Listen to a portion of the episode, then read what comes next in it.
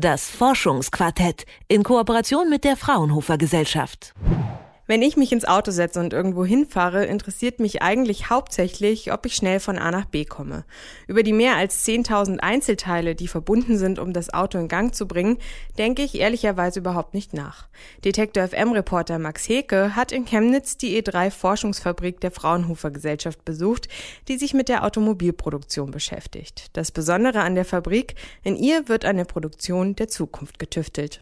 Man muss schon genauer hinsehen, um zu erkennen, dass am Rand der Technischen Universität Chemnitz eine Forschungsfabrik steht.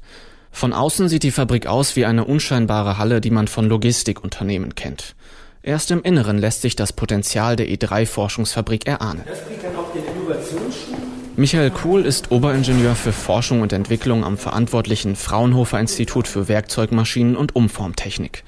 Er führt mich in einen Raum im dritten Obergeschoss der Fabrik. Da stehen ein Konferenztisch, ein Beamer und ein Holodeck.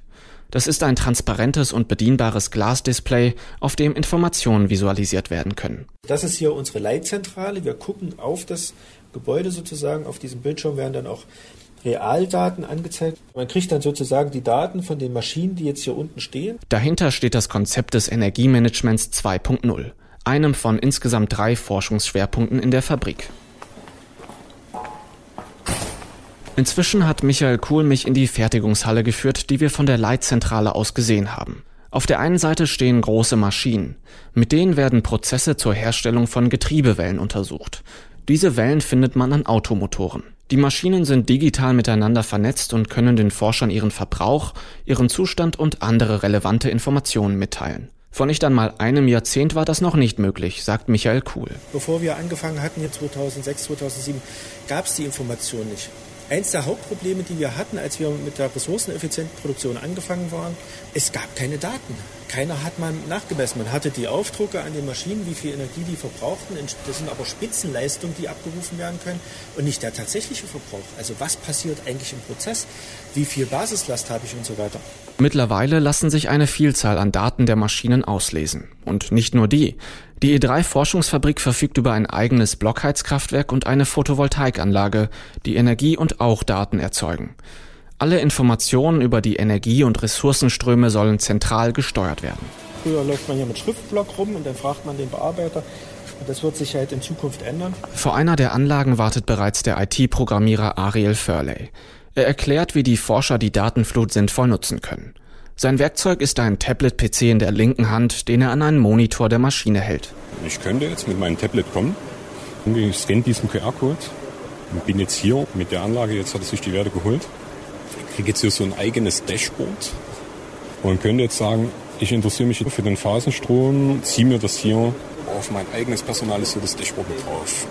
Also die Werte, wie gesagt, die für mich wichtig sind, die nehme ich mir mit. Nun kann er mit dem Tablet durch die Halle gehen und Energie- und Verbrauchswerte der Anlagen aufnehmen und analysieren. Die Informationen werden situationsbezogen bereitgestellt. Das Gerät weiß, welche Aufgabe der Bediener hat und welche Werte er typischerweise benötigt. Ein Maschineninstandhalter etwa erhält andere Informationen als der Fabrikleiter.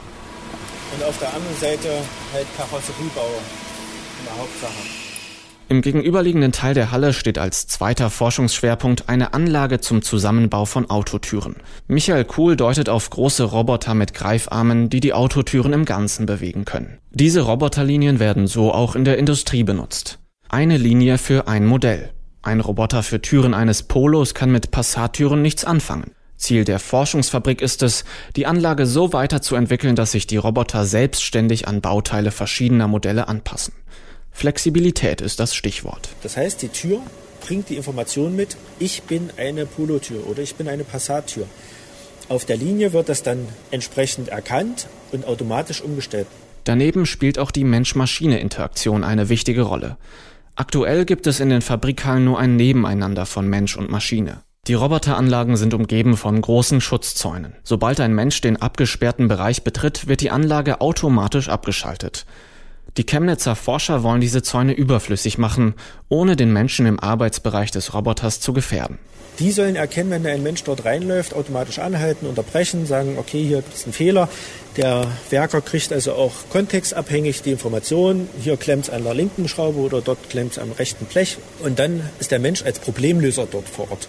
Also nicht nur als Dirigent, sondern er ist wieder im Arbeitsprozess drinne. Den Menschen wieder in den Arbeitsprozess einbinden. Das ist die erste Säule der E3. In der Forschungsfabrik ist der Mensch Optimierer, Kontrolleur und kreativer Problemlöser. Unterstützt wird er von intelligenten Maschinen und IT-Systemen. Die zweite Säule ist die emissionsneutrale Produktion. Das ist natürlich eine Vision. Man wird kaum eine Fabrik erzeugen, die oder bauen können, die emissionsneutral ist. Aber wo man emissionsoptimiert arbeiten kann, wo man Energien auch wieder zurückführen kann und wieder entsprechend auch einspeisen kann. Die dritte und letzte Säule des E3 ist die Energie- und Ressourceneinsparung. Am Beispiel einer verzahnten Getriebewelle zeigt Michael Kuhl, was das bedeutet. Getriebewellen sind Stangen mit Zahnrädern. Sie sind im Motor für die Weiterleitung der Drehbewegung zuständig. In der Modellfabrik testen die Wissenschaftler neue Technologien. Bislang werden Getriebewellen zerspannt. Aus einem Metallblock wird die Welle mit Bohrern herausgefräst. Dabei fallen Späne an, die später teuer recycelt werden müssen.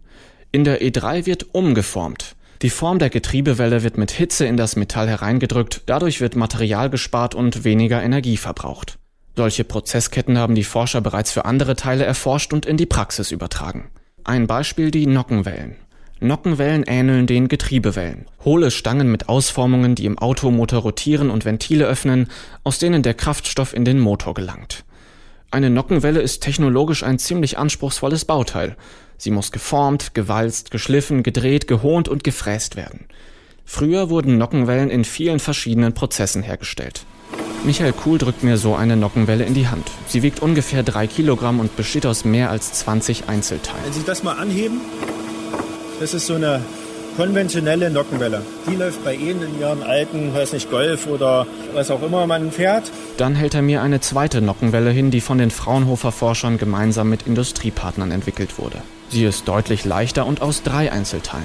Und das ist dann so die, die Endvariante. Da sind die Nockenbahnen in der Form des Rohres ausgeprägt und dann haben Sie eine relativ leicht, das können Sie jetzt mal vergleichen, mal die nochmal anheben und die nochmal anheben. Der Motor ist viel drehfreudiger, Sie brauchen weniger Energie, um die Welle zu beschleunigen oder abzubremsen. Also das macht sich dann auch im Kraftstoffverbrauch für den Endkunden bemerkbar.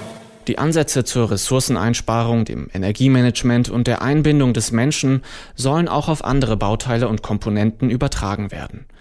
Die E3-Forschungsfabrik ist dabei keine Fabrik im eigentlichen Sinn. Es geht nicht um die Produktion von Bauteilen, sondern um die Forschung an effektiveren Prozessen und Technologien. Also darum, Produktion neu zu denken. Das Forschungsquartett, eine Kooperation mit der Fraunhofer Gesellschaft.